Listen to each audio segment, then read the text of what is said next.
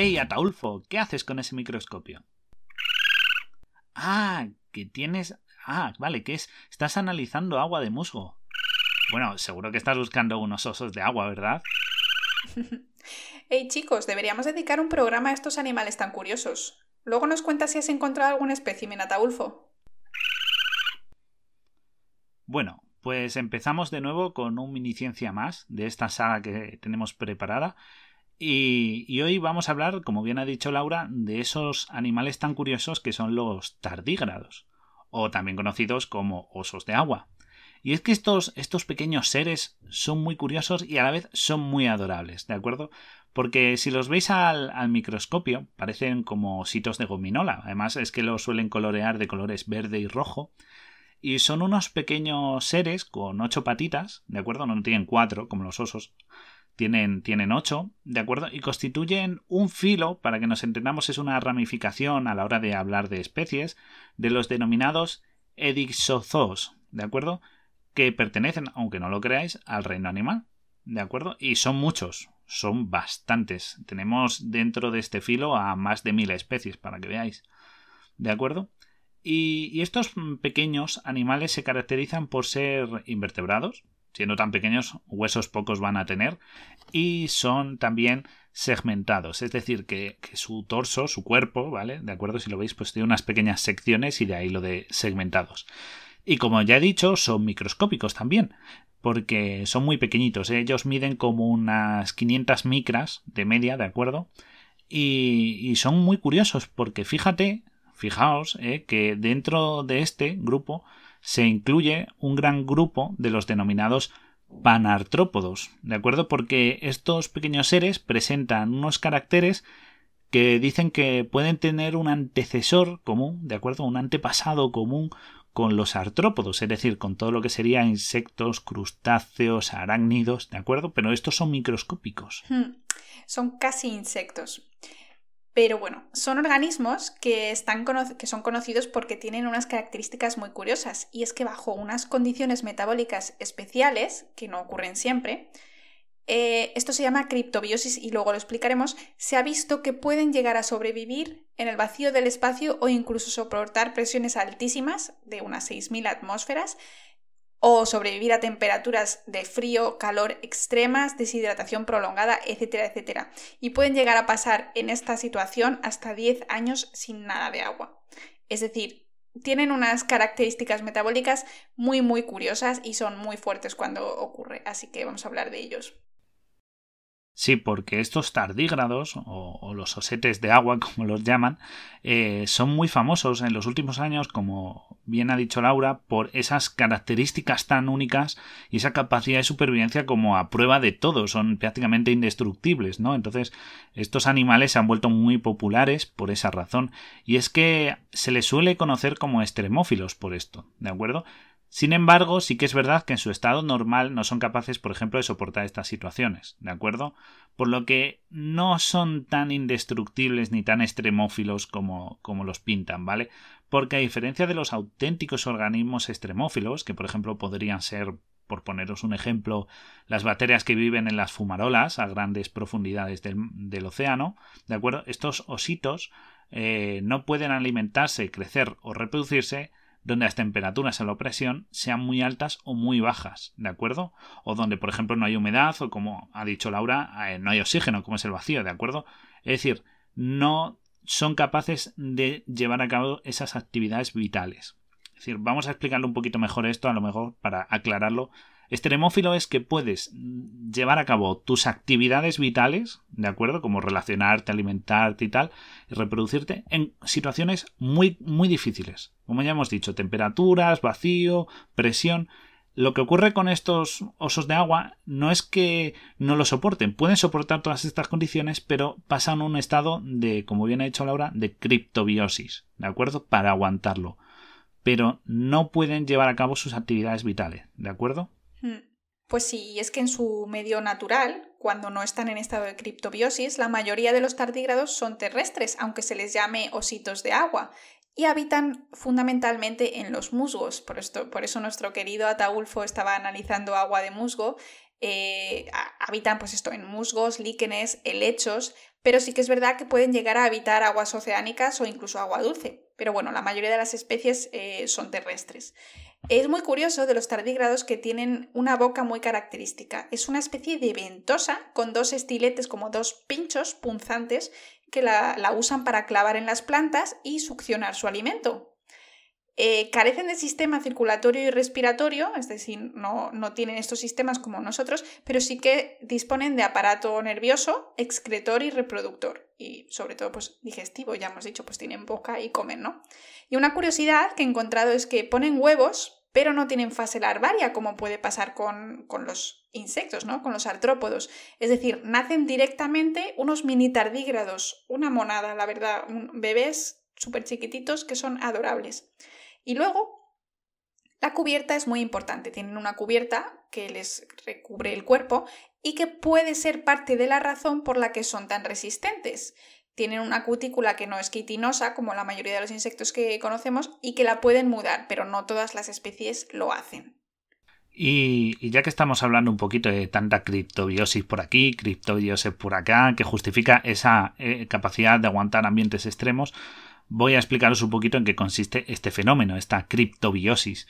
Y es que es un estado para entrar en animación suspendida, ¿vale? Es como un poco como Walt Disney, pues algo así, ¿no? Entonces, es un estado, por explicarlo así, antihidrobiótico. ¿De acuerdo? Es antihidrobiótico, os lo explico. Anti, es decir, no, hidro, agua y biótico, vida. Es decir, es un proceso de deshidratación, ¿de acuerdo? En el que ellos pasan de tener, fijaos, ellos tienen un 85% de agua en sus cuerpos, ¿de acuerdo? Y con este proceso de antihidro, antihidrobiótico, este estado que alcanzan, pasan a tener solo un 3, de un 85% a un 3. O sea, literalmente se quedan hechos una pasa, ¿vale? Y en este estado ellos detienen toda actividad vital, ¿de acuerdo? El crecimiento, la reproducción y el metabolismo se reducen prácticamente a cero, ¿de acuerdo? Están, eso, en un estado como de congelación de, en el tiempo, ellos no, no metabólicamente no tienen actividad. Y, lo curioso es que dirías, bueno, pero no pueden aguantar mucho así, con solo. Bueno, pues ellos sí, ellos pueden llegar a aguantar varios años en este estado. Como curiosidad, en 2016, científicos del Instituto Nacional de Investigación Polar de Japón, el NIPR, consiguieron reanimar unos ejemplares que llevaban más de 30 años congelados, ¿de acuerdo? Así que cuidado con ellos que pueden volar la vida aunque lleven mucho tiempo. Y es verdad que si no es en frío, ¿de acuerdo? Porque estos estaban, como he dicho, Instituto Polar, de Investigación Polar, si no están en frío, sí que es verdad que se considera que pueden llegar a aguantar entre unos 10 y 12 años. ¿De acuerdo? Porque sí que es verdad que el frío pues aumenta esta duración de la animación suspendida. Así que son muy duros de pelar. Hmm. Y es que cuando están en estado de criptobiosis, los tardígrados pueden sobrevivir a temporadas de frío, sequedad, eh, como hemos dicho antes, radioresistencia, radiación ionizante, calor, frío, todo, ¿no? Eh, y es que en octubre de 2020, eh, los investigadores del Instituto Indios de Ciencias en Bangalore descubrieron una nueva especie que tiene unos pigmentos fluorescentes a su alrededor que les protegen de la radiación ultravioleta. O sea, por eso hablamos que, les, que son súper resistentes, ¿no? Entonces, lo que hicieron fue extraer estos, estos pigmentos y con ellos los científicos han sido capaces de proteger de la luz ultravioleta a otros eh, animales como nemátodos, incluso a otros, otras especies de tardígrados que no poseían estos pigmentos. Y se ha demostrado por primera vez que la fluorescencia tiene en algunas especies una función protectora y no solo visual. Recordemos a nuestro querido amigo el ornitorrinco fluorescente que por la noche pues brilla en la oscuridad y esto seguramente tenga una función visual para encontrarse entre especies. Pero en el caso de estos pequeños tardígrados, esta especie tan especial que encontraron en India, vieron que realmente tenía eh, un efecto protector. O sea que no es solo cuando están en estado de criptobiosis, sino que algunas especies tienen algunas características también muy curiosas. Y claro, lo más sorprendente no es solo eso, porque bien nos dices que han aguantado radiación ionizante, cosa que muy poquitas especies en la Tierra son capaces de aguantar sin tener problemas. Pero claro, los tardígrados han hecho algo único que no ha hecho ningún animal ni ser vivo eh, sobre la faz de la Tierra, y es aguantar el vacío espacial. Y es que en 2008 se lanzó la sonda espacial Foton M3 en colaboración entre Rusia y la ESA, es decir, la Agencia Espacial Europea, y en ella se colocó un pequeño grupo de tardígrados, ¿de acuerdo? Y tras 10 días de viaje espacial, eh, se comprobó que unos pocos de los muchos, de acuerdo, se mandaron bastantes, pero unos poquitos habían aguantado este vacío, con lo cual es sorprendente, porque todos sabemos lo que es el vacío espacial, ya no es solo la falta total de fuentes de alimento, de agua, sino que también esa presión del vacío es muy significativa, y aún así sobrevivieron.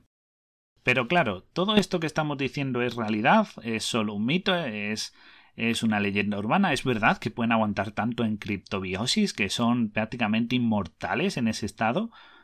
Pues la verdad es que está un poquito exagerado el mito. Sí que es verdad que aguantan unas condiciones mm, inimaginables, pero en realidad no es así, ¿de acuerdo? Porque en el año 1948 la bióloga italiana Tina Franceschi rehidrató unos tardígrados, ¿de acuerdo? Que ya tenía procedentes de una muestra de musgo seca, que había sido conservada, ojo, desde 1828. ¿De acuerdo? Esa muestra tenía 120 años de antigüedad.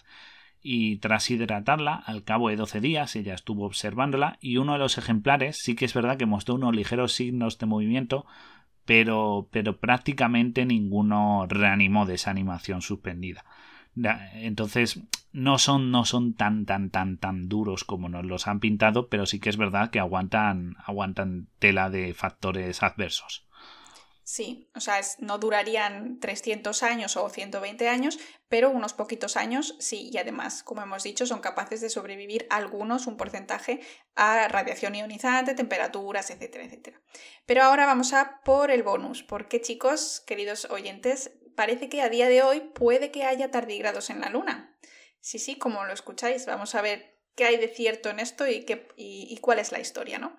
Es que el 11 de abril de 2019, es decir, exactamente hace unos dos años, eh, debido a errores informáticos, la nave robótica Genesis se estrelló en la Luna. Es que había un, proyecto de alunizaje israelí y mandaron pues eso, una nave robótica y se estrelló. El plan que tenía esta nave era depositar una cápsula del tiempo, es decir, la llamada biblioteca lunar, con información sobre la civilización humana.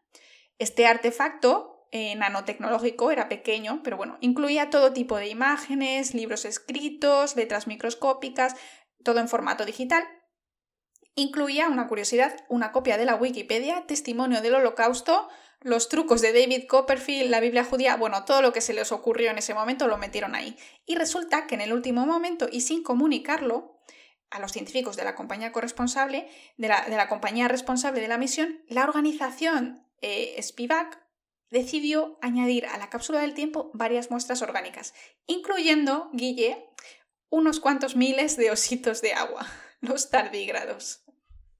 Claro, ahí está la gracia, que, que si hubieran sido otros microorganismos no sería tan grave. Pero es que eran tardígrados y esa nave chocó contra la superficie de la Luna.